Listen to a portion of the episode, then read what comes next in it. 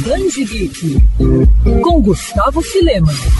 As teias do amigão da vizinhança finalmente alcançaram o mundo do PC. Após sucesso nos PlayStations 4 e 5, Marvel's Spider-Man, enfim foi lançado para Microsoft Windows. No game, o jogador ajuda o Homem-Aranha a enfrentar diversos vilões clássicos, além de ter que lidar com situações do cotidiano de Nova York. E por falar na Big Apple, a metrópole representada no jogo contém diversas referências da vida real e também easter eggs do universo Marvel. Um dos pontos altos do mundo aberto apresentado no jogo é a forma como ele representa com detalhes pontos turísticos importantes. Além do Central Park, você também pode visitar pontos como Madison Square Garden ou escalar os 102 andares do Empire State Building. Além disso, no game você pode aproveitar as habilidades do Cabeça de Teia para tirar fotos de diferentes ângulos no Times Square e para visitar o famoso Museu de História Natural Rockefeller Center. Vale lembrar que todos esses pontos turísticos desbloqueiam troféus e recompensas para os jogadores que exploram Nova York a fundo. E não podemos esquecer que Nova York talvez seja a cidade mais importante do universo Marvel, já que abriga não apenas um, mas diversos heróis e personagens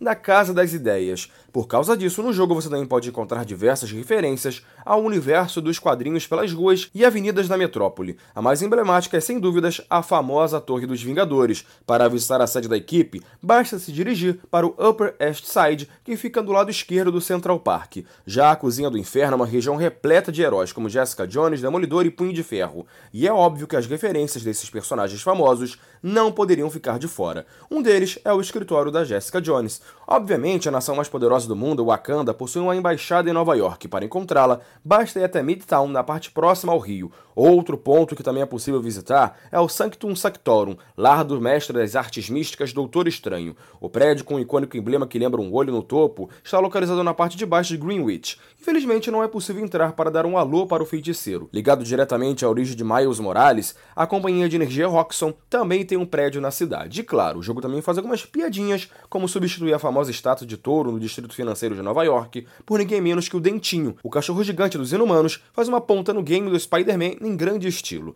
E o Demolidor, é claro, não podia ficar de fora da festa, além de poder visitar o escritório dele na cidade e o bar da Zoe, o favorito de Matt Murdock, em uma das mochilas espalhadas pelo jogo Peter Parker, também encontra um cartão de visitas do Nelson e Murdock advogados.